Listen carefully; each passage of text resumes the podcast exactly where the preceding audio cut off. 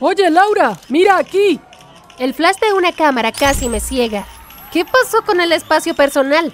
Pensé dando mi mejor sonrisa y posando para él. Te ves fabuloso esta noche, solo una foto más. Creo que tienes suficientes para tu tabloide, Jorge. Dije mientras me ponía las gafas de sol. Es para un blog. Caballeros, es suficiente. Alejandro, mi chofer, dijo mientras se colocaba entre los reporteros sedientos de sangre y yo. Esperé que lo empujaran como siempre lo hacían, pero su atención se centró en otra persona. ¡Ella está aquí! Saqué un espejo de bolsillo de mi bolso y rápidamente revisé mi cabello y maquillaje. Tenía que lucir perfecta para ella. Alejandro se paró a mi lado mientras la veíamos caminar por la alfombra roja. Permanecimos firmes como los soldados leales que éramos. Laura, Victoria, ese vestido te hace ver dos tallas más grandes de lo que eres. No lo vuelvas a usar, a menos que quieras provocar rumores de embarazo. Ahora sonríe. Se volteó y saludó a las cámaras, incluso les lanzó algunos besos. Chicos y chicas, conozcan a mi madre. Encantadora, ¿no es así? Mientras me cambio de vestido, denle me gusta a este video y suscríbanse a este canal. Luego presionen esa campana de notificación. Ahora, sonrían. ¿Alguna vez se preguntaron cómo es vivir con estrellas de cine? Cuando era pequeña, mi mamá me compró una manta para mi cumpleaños. Era una manta de la princesa Victoria de edición limitada. La princesa Victoria era mi personaje favorito de mi serie favorita. Mamá, es tan bonito. Mira, la princesa me está sonriendo. Grité mientras saltaba arriba y abajo. Mi hermana mayor, Tristán, puso los ojos en blanco. ¡Ah! Las chicas son tan patéticas. Tristán pensaba que todo era patético. Un día después de la escuela, Tristán le dijo a mamá que se le había clavado algo en la oreja. Mamá parecía horrorizada. ¿Pusiste algo ahí? No, pero duele. Cuando llegamos al hospital, Tristán sollozaba en silencio. Lo siento, Margarita, pero Tristán pasará algunas noches aquí para que podamos tratarlo. Dijo el médico luego de examinar a Tristán. Al día siguiente llevé mi posesión más preciada, mi manta de princesa Victoria, y se la llevé a Tristán. Estaba dormido cuando llegamos, así que lo cubrí con la manta. Cuando se despertó, la agarró y me la tiró. Mamá corrió a su cama. No quiero tu estúpida manta. Salí corriendo de la habitación agarrando la manta. Me escondí en un rincón y sollocé. ¿Estás bien, cariño? Me limpié los ojos y miré hacia arriba. Y no puede ser. La princesa Victoria estaba parada frente a mí. ¡Wow! ¿Sí eres real? Extendí la mano para tocarla. Por supuesto que lo soy, cariño. Eres tan bonita y también lo es tu manta. Mi mamá me la compró, pero Tristán la odia. Le dije. ¿Quién es Tristán? Mi hermano. El doctor Gerardo dijo que algo anda mal con él, así que tiene que quedarse aquí. La princesa Victoria tomó mi mano y me puse de pie. Vamos, llévame con Tristán. Mientras caminábamos, vi a un hombre tomándonos fotos. Creí ver a Victoria sonreírle, pero ¿qué sabía yo? Solo tenía cinco años.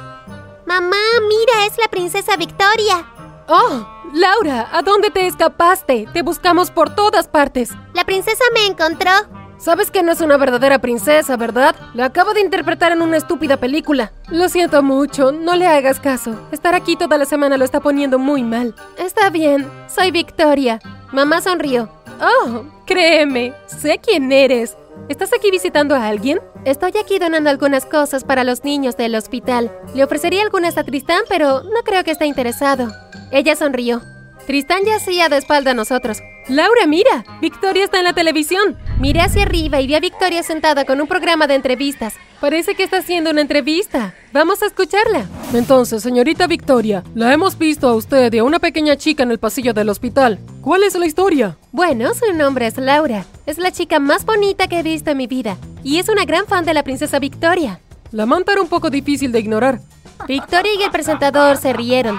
Adorable, ¿verdad? Estaba caminando por el hospital, pasando el rato con algunos de los niños, cuando la vi sola en un rincón cubierta con esa manta. Sabía que tenía que hablar con ella. Sonreí tanto que me dolió. Después de eso, la entrevista cambió de tema a su carrera y a su próxima película y dejé de prestarle atención. El día que Tristan fue dado de alta del hospital, Victoria se presentó con un equipo y cámaras. Todos estábamos en la televisión, incluida mi mamá, Tristan y su médico. No sabía qué estaba pasando en ese momento.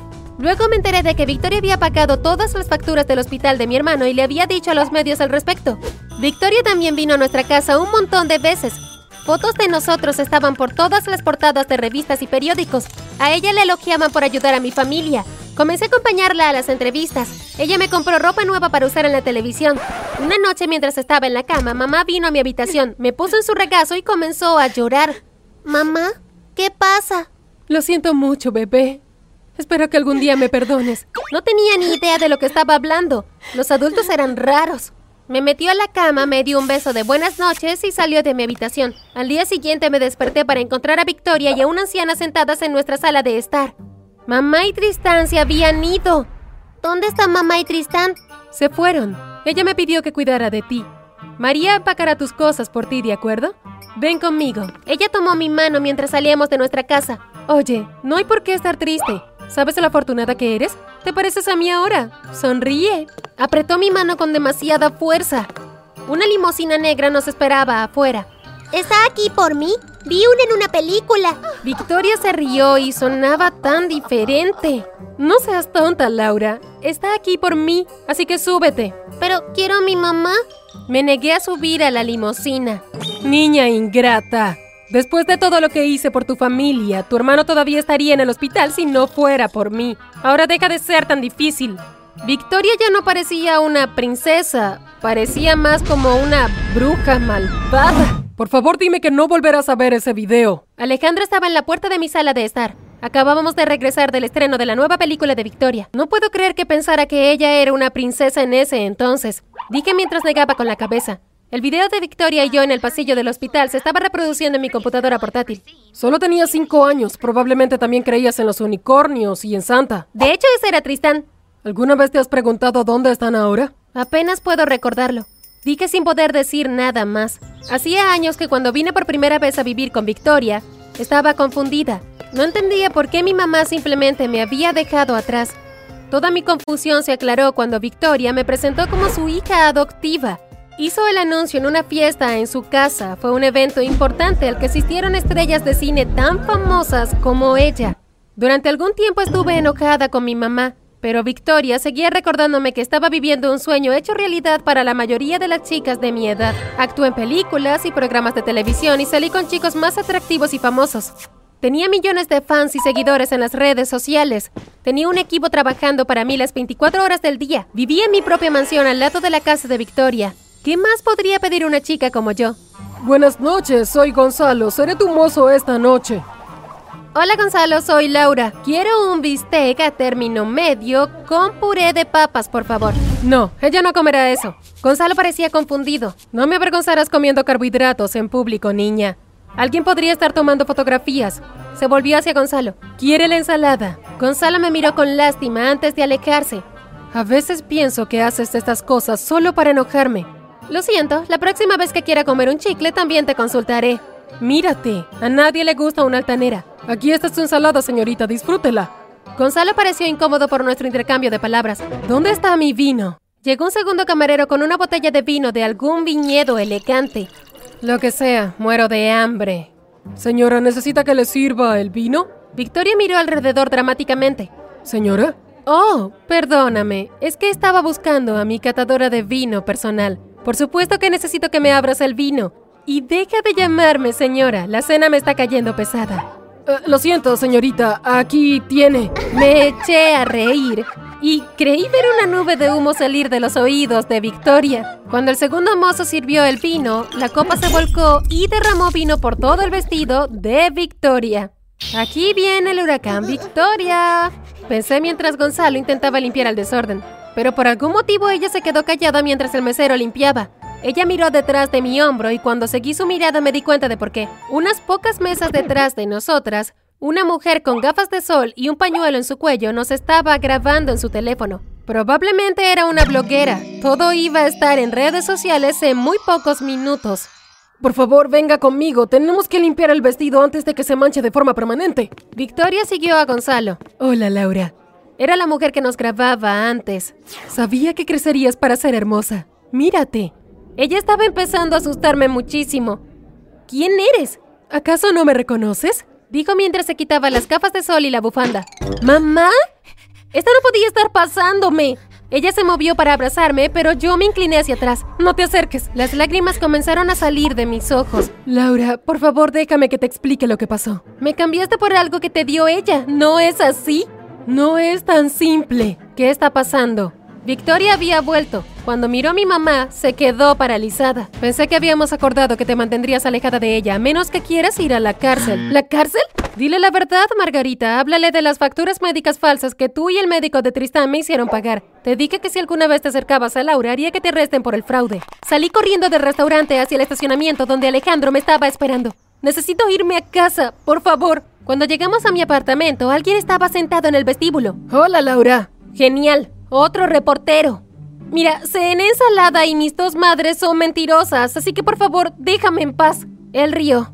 Es tan bueno verte. Quiero decir, siempre te veo en la televisión y en las redes sociales, pero parecía nervioso. Nunca había visto un reportero nervioso. Siempre me recordaron a los halcones. Quien quiera que fuera no era un reportero.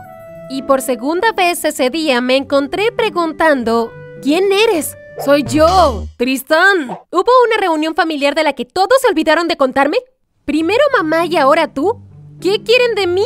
¡Auch! Puedo irme si eso es lo que quieres. Lo siento, fue una extraña noche. ¿Mamá te encontró? Venía a advertirte. Ella ha estado tratando de comunicarse contigo durante meses, pero Victoria no se lo permitió. Mamá dijo que iría a la televisión y diría la verdad. Las puertas del vestíbulo se abrieron y Victoria entró enseguida con mi madre. ¿Y tú quién eres? Tristán. ¿Qué haces aquí? Victoria lo miró de arriba abajo como un gato mirando una presa. Laura, tu mamá tiene algo que decirte. ¿Podemos entrar todos? Media hora más tarde estábamos todos sentadas en la sala de estar. ¿Bien? Pregunté, sonando un poco más tranquila de lo que me sentía. Hace años, cuando Tristán se enfermó, Victoria se ofreció a pagar su tratamiento. Eso ya lo sé. Mamá parecía inquieta. Victoria parecía aburrida. Oh, por amor de Dios, solo díselo. Laura, cuando dije públicamente que pagaría por el tratamiento de Tristán, tu mamá y el médico de Tristán mintieron sobre las facturas médicas. Me hicieron pagar un tratamiento que Tristán no había recibido. Yo había pagado cerca de un millón de dólares cuando comencé a sospechar. Mamá, por favor, di que esto no es cierto. Tristán estaba enojado. Lo siento mucho. Cuando se enteró, amenazó con arrestarnos a mí y el doctor Gerardo. Le supliqué y ella dijo que estaba dispuesta a dejar el asunto si yo te entregaba a ti. Sentía que estaba por enfermarme. No podía ir a la cárcel. Tristán me necesitaba. ¿Y qué hay de mí? Yo también te necesitaba. Pero te veías tan feliz con ella. Ella te dio todo lo que yo no pude. Excepto el amor. Ay, no seas ridícula. Me preocupo por ti. ¿Te importa lo que puedo hacer por ti? Para empezar, esa es la razón por la que me querías, ¿no es cierto? Te hice ver bien en público, te volviste más popular y obtuviste más entrevistas y ofertas de trabajo. Aún así ni se atrevió a verse ofendida. Los quiero a todos fuera de mi casa. Todos. Fuera. Les grité a ellas, Tristan, puedes quedarte. ¿Has decidido lo que vas a hacer? No había visto ni hablado con Victoria y mi mamá desde ese día hace una semana. Ambas siguieron llamándome, pero nunca les quise responder. Voy a acabar con todo esto. Y lo hice. Fui a un programa de entrevistas y conté toda la historia. Se convirtió en la noticia más importante de cada canal de televisión. Recibí tantas invitaciones para una entrevista que tuve que cambiar mi número de teléfono. Victoria no quiso hacer ningún comentario. Unos días después salió del país y dijo que se iba de vacaciones. Mamá fue acosada por los reporteros hasta que vendió su casa y se mudó. Tal vez se la busque algún día después de que mi enojo con ella se haya calmado. Unas semanas después recibí una llamada de un editorial. Dijeron que querían reunirse y discutir un contrato para un libro. ¿Qué opinas? Le pregunté a Tristán mientras cenábamos en nuestro apartamento. Se había mudado conmigo una semana antes. Creo que deberías juntarte con ellos. Vale la pena contar tu historia. Es nuestra historia, hermano mayor. Ambos sonreímos y llamé a la empresa al día siguiente.